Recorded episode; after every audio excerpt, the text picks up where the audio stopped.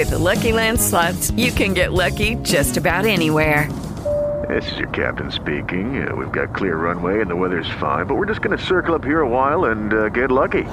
No, no, nothing like that. It's just these cash prizes add up quick. So I suggest you sit back, keep your tray table upright, and start getting lucky. Play for free at LuckyLandSlots.com. Are you feeling lucky? No purchase necessary. Void where prohibited by law. 18 plus terms and conditions apply. See website for details. La política explicada deja de ser complicada. Es cuanto. Con Poncho Puntual. Y Juan Padeleo. Un podcast de Político MX. Yo soy Alfonso Basilio Poncho Puntual, iniciando este podcast de viernes, que te quiero viernes, llamado Es Cuanto. Y junto a mí, frente a mí, está Juan Pablo de Leo. Juanpa, ¿cómo estás? Muy bien, siempre nos vestimos igual tú y yo. Pues sí, yo siempre digo, ¿se acuerdan de la película Gemelos? Muy ochentera. Yo soy Dani DeVito. Y Juan Pablo de Leo es Arnold Schwarzenegger. Con todo y lo republicano. Eh, nunca mejor dicho. Fíjate. Mira. Y con todo y lo liberal de DeVito, ¿no? Hoy venimos de cuadritos azules y traje azul. Pues es que es la moda, Y anteayer veníamos de saco beige y camisa azul. que ahí ya no te vieron porque te lo quitaste, pero sí ya era Me un obligó Arturo a quitármelo. Pues saludos Arturo. Pero quítatelo. Sí, también, me lo voy a quitar. Punch. A ver, ¿Ya viste el nuevo tráiler de It's a Me Mario? sí, ya lo vi. Mario It's Bros. a Me Mario. Esa es la voz que deberíamos escuchar. Increíblemente que yo la pueda hacer y Ajá. Chris Pratt no la pueda hacer. Qué raro, porque sí, Mario es italiano. Sí, Y pusieron a Chris Pratt que le está haciendo como gringo y como él, ni siquiera le hace un tonito este italianesco. italianesco. ¿Y eso no sería racista? It's a me, a Mario. O sea, pero no sería racista de él, ¿no, verdad? No sé. bueno, en Hollywood de hoy sí, sí, Sí, sería ¿verdad? racista, Ajá. pero para mis estándares en lo absoluto. A ver, un actor es un actor para que interprete Claro. diferentes papeles, pero hoy si ya eres este blanco y quieres hacer un chino, no puedes porque es ofensivo. No. Pues si yo puedo no. hacer un gran chino, tendría la este debería tener la oportunidad de ser un gran chino. Pero no. Si Pues si es un personaje chino, tienes que ser chino. Si es un personaje italiano, tienes que ser italiano. Si es un personaje mexicano, tienes que ser mexicano. Pues no. Parece la actuación, para eso se inventó la actuación. Pues sí, eso sí. Está bueno el tráiler, ¿eh? Sí, sí está bueno. eh, seguro ustedes ya lo vieron, ¿no? Pero pues aparece Bowser, que es como el gran enemigo Bowser. de Mario, de Mario desde The los King of the what? The Koopas. De Koopas. Que The son King of Koopas. Las tortuguitas. Eh, Los pingüinitos que están hermosos, mis vidas. Que además, no sé si te acuerdas, bueno, tú sí jugabas, ¿no? Pues más mis hermanos, pero. Naciste adulto, sí, ¿verdad? Sí, Tú. sí, sí. Este, pero en el Mario 64 había una misión y salían pingüinitos bebés y los Ah. podías tirar. Y era una cosa muy cruel porque la mamá estaba al ladito y agarrabas el pingüinito y lo tirabas por la borda. Y, Qué eh, poca madre. y ajá, entonces ahora entre los memes todo el mundo decía que todos los pingüinitos que tiramos de niños aparecen ahí en el tráiler como soldados. Sí, porque los pingüinitos no son muy. No son buenos. Sí son buenos, No, ¿no? no, son buenos peleando, pues. no, pobrecitos, les avientan bolas de nieve. Esta es solo una muestra de la furia a la que te vas a enfrentar si nos sigues molestando. ¿Sale Yoshi? Sale Yoshi, No, perdón, Luigi. Sale Luigi, exacto. Sale Magic Koopa, que es como el, el mentor de Sale de Bowser. Toad. Sale Toad, ajá. La El princesa reino, no salió en el no. tráiler. Que es Anya Taylor Joy. Sí, que It's a me, a Mario. Ajá. Va a ser Chris Pratt. Sí. Eh, Keenan, Tel, Keenan Pili va a ser eh, Toad. Ok. Bowser es Jack Black. Exacto. La bien. princesa es Anna Taylor-Joy. Eh, ¿Quién más está? Son los que ubico ahorita. Porque está repleto de buenos actores. ¿eh? Sí. Pero pues mala voz, ¿no? Mala Muy dirección mala de voz. voz. Porque si no lo hace como italiano, lo hace como gringo. Y mira, yo hubiera aceptado que no tuviera acento italiano. Yo diría, ok, va, ¿no? Pero una mejor interpretación, no me encantó, ¿no? No, no. Y la cara, Muchas críticas en redes sociales. y la cara sí respeta Sí, las claro. formas originales, pero aún así tiene un algo de como que lo, como que le hicieron una restiradita que no se ve Whitewashing. bien. No, pero como que, Más como joven que viejo. estiradito raro. Me dio ternura la cara de Mario. Está bien hecho. Y sus nalgas también se ven. No vi las nalgas Había, de much- Mario. había muchos memes de los pantaloncitos de Mario. No de- me, no me No, fijo pero- las nalgas yo de Mario. Había muchos gamers que estaban diciendo que, que las nalguitas de Mario. ¿Quién más está en la película? Mira, te voy a decir. A ver. Y es la primera película de Mario Bros. que va a haber, ¿no? No, Ah, claro, tienes está la un razón. clásico, que en realidad es una muy mala película, pero ya es un clásico de lo mala Que que es el de Who Framed Roger Rabbit. Exacto. Sale Bob Hoskins, sale John Leguizamo. Seth Rogen es Donkey Kong en la nueva. Ah, qué maravilla. Buenísimo. Sí.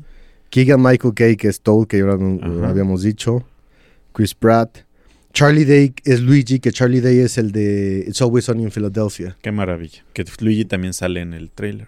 Fred Armisen va a ser Crank- Cranky Kong. Ajá, que es el viejito, el papá de abuelo de Donkey Kong. Y pues son esos. Ya los demás son desconocidos. Está muy bueno buen el cast. cast, sí. Muy buen cast. Esa película era buena, que era en vivo. Era real. Sí. Pues, muy, muy, o sea, en realidad era mala. Pero es como la de. Pues sí, pero es de nuestra época y sí era Sí. buen. Como la de He-Man, por ejemplo. Que me traumó, que fue un petardo, pero es una película brutal. ¿Te acuerdas de esa? No me acuerdo Con bien. el güey que sale en Rocky. Sí. Ah, creo que ya sé. Sí, pero Claro. está muy mal hecha, ¿no? A mí me encantaba. Ah, sí. Pero me daba mucho miedo. ¿Cómo se llama el malo de He- de He-Man? El viejito este todo chupado. No. Sí, ¿No es Skeletor el de He-Man? sí. Pues es Skeletor. Él, Skeletor. Me daba mucho miedo. Que era como Guardians of the Galaxy se llamaba o... No, Eh, no, llamaba. los Guardianes del Universo. He-Man y los Guardianes Ajá. del Universo.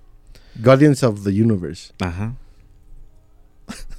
Era buenísimo. La nostalgia y los Que- pero que es mucho como esta película de Mario Bros que decimos. Sí, Chafona en vivo, pero... Pero era buena. pues sí, cuando en Hollywood te podían decir, pues, bueno, lo siguen haciendo, ¿no? Como, voy a hacer mi interpretación aunque nunca haya jugado Mario Bros, pues lo voy a hacer así. Masters of the Universe Masters se llamaba en of the. Universe, exacto. Tiene 22% en Rotten Tomatoes. Yo le daría menos. Era brutal, era brutal. Salía Courtney Cox Ah, mira. y es protagonizada por Dolph Lundgren. Que es el de Rocky. que era. He-Man. Frank Langella, que era Skeletor. No, no, peliculón, brutal. ¿Le tienes fe a Mario? No, la verdad no. ¿No, en serio? La veré, pero no, no le. O sea, es que en general las películas de videojuegos son malas. Sí. Pero esta sí le han dedicado como mucho tiempo. Este. Pues sí, pero no hay una película de videojuego que me parezca buena. No hay una. It's a me, Mario. Punch. A ver. ya. Habemos nueva secretaria de Economía. Hoy por la mañana el presidente López Obrador anunció en su conferencia mañanera que Raquel Buenrostro será la nueva secretaria de Economía, la exdirectora del SAT, Sí. el del Servicio de Administración Tributaria. Eh, lo platicamos un poco fuera de micrófonos, de formación eh, economista en la maestría Matemática. y matemática en, en la carrera. Ha pasado por la SEP, ha pasado por el SAT, ha pasado por Eh, bueno, estuvo en Hacienda. Hacienda. En la, en, en la cuestión de medicamentos y compras públicas. Y en el gobierno del Distrito Federal cuando Andrés Manuel López Obrador era jefe de gobierno. El quinceavo cambio en el gabinete legal de López Obrador a lo largo de estos cuatro años. Eh, y sale, eh, sale Tatiana Cloutier, entra Raquel Buenrostro. La gran pregunta que nos hacíamos, Sí. ¿por qué Raquel? Eh, finalmente es una mujer que eh, se dice de perfil duro, Durísimo. que dice el presidente que hizo una buena labor en el SAT, eh, en el tema de recaudación de impuestos, que fue dura con los empresarios, que fue dura con las empresas. eh, y sí tiene conocimientos de economía, porque su formación es, es económica, Y del Colmex. pero si ella estaba haciendo un buen trabajo en el SAT, ¿por qué la mandan a economía? Hoy por hoy el SAT es más importante que la Secretaría de Economía, a la cual le han quitado una cantidad de recursos impresionante y en este gobierno le han quitado también muchas facultades e importancia, peso de lo que implica el- el- la Secretaría de Comercio, de Economía. Perdón, tú lo decías ayer.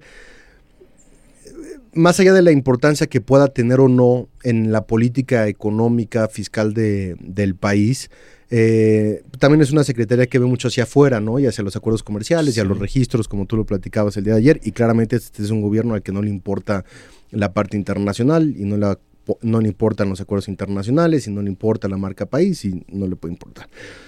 Yo te diría que esto para mí tiene que ver con las lealtades y no con las capacidades. Pues sí.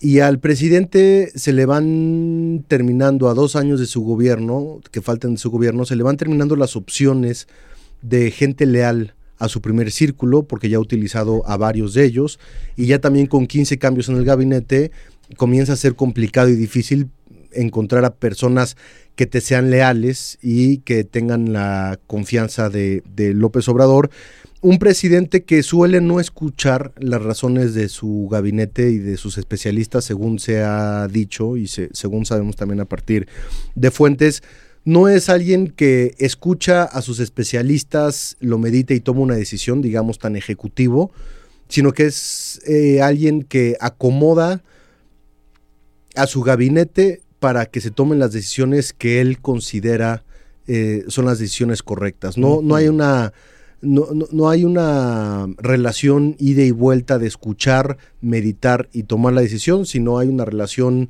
eh, unilateral de te ordeno, te comando y se hace, ¿no? Y también eso es parte de lo que se dice que, provocó la renuncia de, de Tatiana Cloutier. Entonces yo te diría, a ver, no digo que sea una mujer incapaz, no digo que no haya hecho un buen papel, no digo que no tenga una buena carrera política y académica, eh, no dudo que pueda tener capacidades para hacer un, buen papel en, la Secretaría de Economía, pero sí creo que como siempre esto tiene que ver más con la lealtad y con la confianza que el presidente busca en las personas en su gabinete, la falta de personas de confianza y de cercanía que puede llegar a tener ya en estos momentos en, el punto final de su gobierno.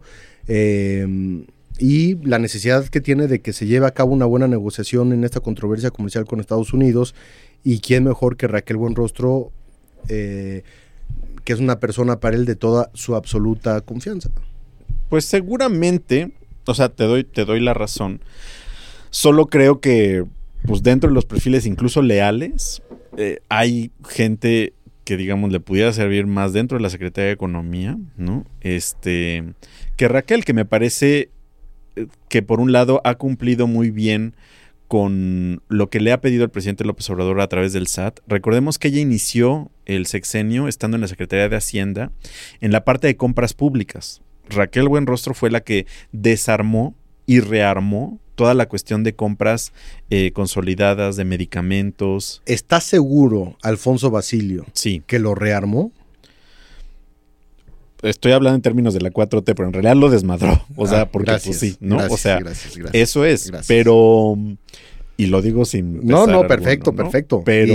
Y, ahí está. Sí. O sea, ella se le, se, le, se le acusa de haber sido quien eh, creó esta crisis de abasto de desabasto de medicamentos. Y a eso. nos seguimos ahí. Y, y, y, la cuestión es que es tan dura y es tan eh, seguidora de lo que plantea el presidente, ¿no? O sea, pues, hace lo que se le ordena, pues que llegó directo y rompió todos los esquemas este, establecidos, sirvieran o no sirvieran. En el SAT, pues también ha sido, por un lado, implacable, ha aumentado la recaudación, pero por otro, acordémonos, todos ustedes que nos están escuchando, por ejemplo, em, pues esta cuestión de que tenemos que entregar ahora para las facturas este, la constancia de situación fiscal y había filas y filas afuera del SAT, ¿quién lo provocó? Raquel Buenrostro. Raquel Buenrostro. Que después se lavó las manos y dijo, no, no, es que nosotros no lo pedimos así, pero de todos modos se sigue solicitando. Y es un desastre. Em, pero de nuevo, es exitosa en los términos de la 4T de ciertos factores. En economía, yo reitero, pues sí creo que la lealtad tiene que ver con eso, probablemente es hasta como un premio, ¿no? El que sea secretaria de Economía, ya sea secretaria de Estado, ¿no? Porque el SAT, pues digamos, sí es parte del gabinete, pero no está a un nivel de una secretaria de Estado. Em, pero pero el perfil que se requiere no me parece que sea el que ella tiene en este momento que es distinto a las capacidades. Me parece que capacidades, preparación y eso lo tiene, ¿eh? y de sobra. Sí, pero en este, en este gobierno no podemos hablar. Y mire, y en, y en otros tampoco, ¿eh? No estoy diciendo que en este sea el único que ocurrió. no, se claro. quejaban mucho de Teresa, la nueva secretaria de Educación, ¿cómo se llama?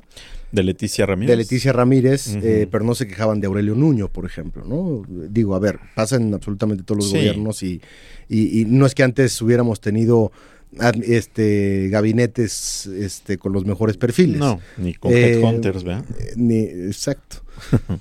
pero, pero sí, a ver, o sea, este es un gobierno que no se ha eh, eh, identificado por la- las capacidades y los perfiles idóneos, sino sí por la cercanía, las lealtades y la historia Sí, del, sí, del sí. presidente con, con ellos. Yo no veo de qué manera pueda ser efectiva Raquel Buenrostro en la Secretaría de Economía. Para la 4T, ¿no? No tiene cercanía con los empresarios. No, la, la aborrecen. no tiene experiencia internacional. No, esa se puede adquirir, pero no la tiene en este momento. No tiene eh, relación con, con las secretarías de otros países. No.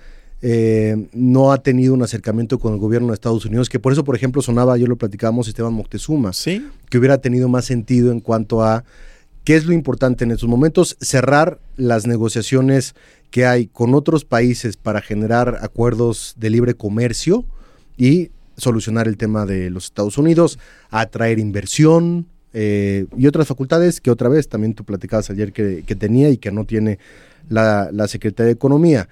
Y es un perfil mucho más cuatroteísta, mucho más duro, mucho más alejado de la iniciativa privada, mucho más alejado del, de la economía de mercado. Y Poca diplomacia. Muy, muy poco diplomática. Entonces, no me parece que sea, reitero, el perfil para esa secretaría en este momento, independientemente de que tiene grandes capacidades, ¿no?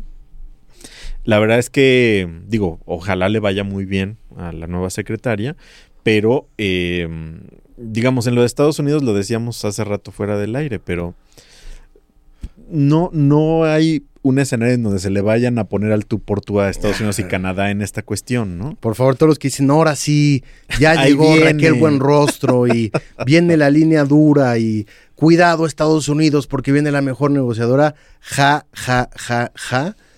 Si alguien cree que México va a poder doblar a los Estados Unidos en cualquier tipo de sentido o forma, y más hablando del tema comercial. Estados Unidos tiene el sartén por el mango. La verdad es que los negociadores en su momento, eh, encabezados por Ildefonso Guajardo, eh, en el marco de las re- renegociaciones del TEMEC, del Tratado de Libre Comercio, eh, lograron mucho Oh, y le sacaron mucho a Estados Unidos, eh, sobre todo ante un hombre que era Donald Trump, que exigía demasiado. eh, y a través de Robert Lighthizer y la Secretaría de Economía se pudo moderar justamente las partes y, y los acuerdos. Eh, Estados Unidos ya, ya se dio lo, lo suficiente. Y no es que yo le vaya a Estados Unidos, O sea, sí le vas. que sí le voy. Sí le vas. Pero te estás enfrentando a la economía más potente del mundo. eh, y no solamente lo que implica Estados Unidos, sino lo que implica para ti como país, como México, la relación comercial. Tan es así que antes todo el mundo pegaba el grito en el cielo con el Tratado de Libre Comercio y no estamos entregando al neoliberalismo y tal. Y ni el presidente López Obrador ha sido capaz de pronunciarse en contra porque No. entienden el beneficio que ha traído a México este, este tratado. Y hablando de eso mismo y de cuestiones internas también, seguro vieron, viste, ayer el- la felicitación que le manda Marcelo Ebrard, que también yo la entiendo como un poner, poner su manita como de, oye, ¿no? Porque le dice, enhorabuena, Raquel Buenrostro, felicidades, dice, trabajaremos juntos con los países, con Estados Unidos y con Canadá en la negociación. Entonces Marcelo también diciéndole, aquí vamos juntos en esta negociación, ¿eh? O sea, no, no... Pues mira, y yo estoy de acuerdo contigo, Sí. pero Marcelo puede decir lo que quiera. Eh, parte de las razones por las que Tatiana también se va es porque no, no se respetan las líneas de, de las secretarías y de las responsabilidades de cada una. Si de pronto es eh, Rogelio Ramírez de la O quien tendría que haber anunciado eh, dentro del paquete económico del 2023 el tema de los impuestos, se adelantó Raquel Buenrostro y fue la que dijo, no habrá nuevos impuestos este año. ¿Y qué tienes tú que estar diciendo eso? Eso le a ti te toca col- este, colectarlos. Pero la política tributaria le toca a la Secretaría de Hacienda. Y lo mismo con Tatiana Cloutier respecto al tema de, de las negociaciones con Estados Unidos. ¿Qué tenía que estar haciendo Rocío Nale pronunciándose respecto Sí. al conflicto energético entre los dos países cuando era Tatiana Cloutier la que llevaba la negociación? Entonces, por más que diga Raquel lo que quiera decir, digo, perdón, eh, Marcelo Ebrard lo que quiera decir, si el presidente le ha encomendado esta carta a ella, pues quien le va a reportar es ella y no Marcelo. Pero entiendo perfectamente Sí, lo que y dices. sobre todo, ¿sabes por qué? Creo también, uno, porque es Estados Unidos. O sea, están hablando de Estados Unidos y la relación ahí sí. O sea, pues una cosa es lo discursivo, que se le permite al presidente, pero no creo que se le permita a alguien como Raquel Buenrostro, ¿no? Y segundo, pues justo eso, que Marcelo pues tiene el, el pues ahí la negociación, pero tiene razón. O sea, habrá que ver cómo se va llevando y qué termina declarando. A mí me parece que lo más álgido que vamos a ver en estas primeras semanas o meses va a ser la relación con los empresarios, porque ahí sí, la Secretaría de Economía y los consejos empresariales tienen una relación muy eh, unida por todo el tema de registros, por todo el tema de, de la cuestión de, de las cámaras empresariales, etcétera. Y que ya las primeras declaraciones de las cámaras fueron positivas. Pues pero no puedes decir otra cosa. No hay borracho que coma lumbre, ¿no? Pues sí. Eh, pero, pero de ahí a que vaya a ser terza y de que estén felices, estoy de acuerdo contigo, eh, queda, queda todavía un tramo. Exactamente, ¿no? Y ojalá le vaya bien. Y ya, ¿no? Venga, Estados Unidos, tú puedes, tú tienes la razón en, en la disputa comercial. Estamos contigo, Estados bueno, y Unidos. sí creo que tienes Pues razón. claro que tienen razón. No le voy a Estados Unidos, pero sí creo que tienes razón. Venga, USA.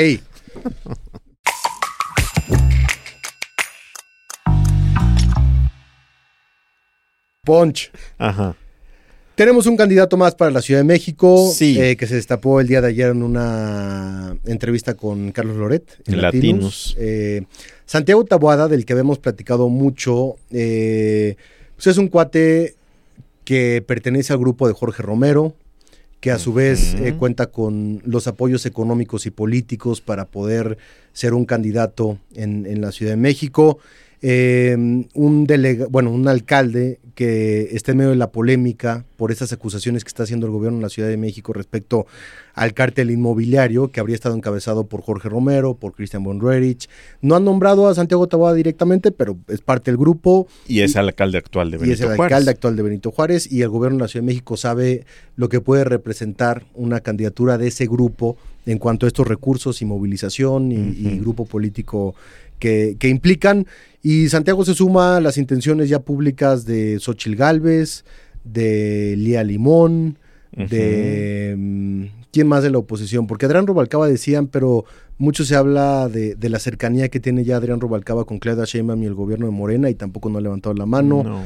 Eh, bueno, obviamente está MC con Salomón Chertorivsky. De eh, Clara.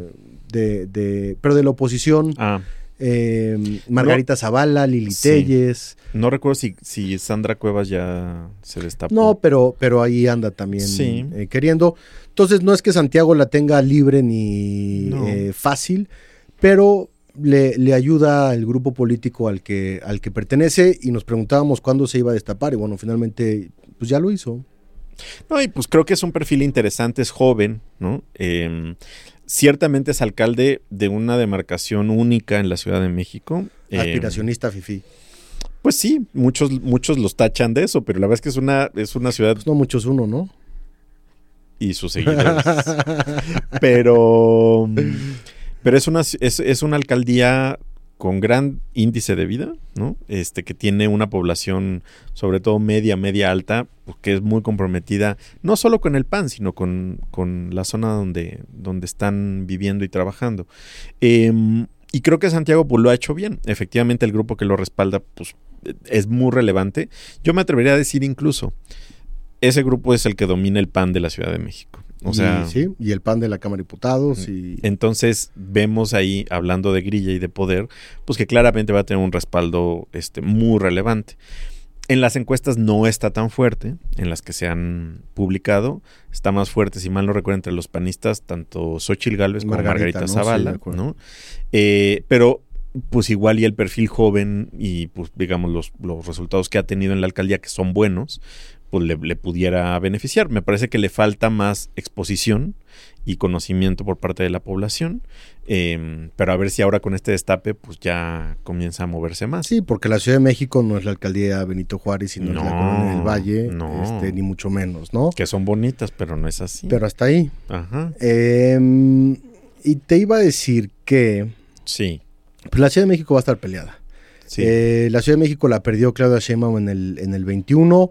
Eh, me parece que la candidatura en CDMX de la oposición es más importante incluso que la presidencial, que se ve mucho más complicada. Entonces, si se confirma y se mantiene la alianza PRI-PAN-PRD, tendrán que ser muy inteligentes, tendrán que pensar con cabeza fría, eh, tendrán que dejar de lado las ambiciones políticas y eh, entender que existe una posibilidad y requieren de un buen, buen candidato o de una buena, buena candidata. Pues ahí está la clave. No, no, no va a ser sencillo, pero sí es la que mejor pueden pelear, me parece que de todo 2024. Y el perfil, pues si no es para Tahuada en este momento, pues a lo mejor, digo, siendo tan joven, pues puede buscar otra, pero habrá que ver, ¿no? Lo que decide el partido. Lía Limón está muy partidos. movida. Este, Y, y sobre todo creo que hay que decirlo también, el PAN es la posición más fuerte en este momento en la ciudad, ¿no? O sea, en, en número, en, en votos, entonces también pues... Sí, el PRI solamente tiene a Adrián, que nos preguntamos si Sandra Cuevas es prista, pero creo que no es prista Sandra Cuevas, ¿no? ¿O sí? Según entiendo, deriva más del PRD, pero en una como mezcla derivada de la alianza que Oye, Ricardo Monreal, ¿eh? Sí, pues Yo diría que habrá que poner la atención sobre Ricardo Monreal, Sí, eh, un hombre cercano a la, a la oposición, eh, lejano de Morena y del presidente, cada vez más. eh, y un hombre que se quedó con las ganas de ser candidato para la CDMX en la elección pasada. eh, dicho por él, le robaron su candidatura cuando el presidente López Obrador decidió imponer a Claudia Sheinbaum. Y, a ver, yo vería muy difícil un salto de Marcelo a la oposición eh, cuando se anuncie que su candidatura no va y no queda. Pero a Ricardo Monreal dar un salto a la oposición como candidato del PRI, PAN, PRD de la Alianza, si es que los grupos políticos como los de Jorge que estamos hablando no se quedan con esa ambición, no lo, no, no lo veo imposible. ¿eh? No, creo que se antoja mucho más eh, factible, pero lo mismo creo que las lo que representa la carrera de 2024 en la ciudad implicará una negociación muy fuerte de todos los interesados De acuerdo. para que se reparta bien lo que sea que se tenga que repartir, ¿no? Se viene choncho. Muy choncho.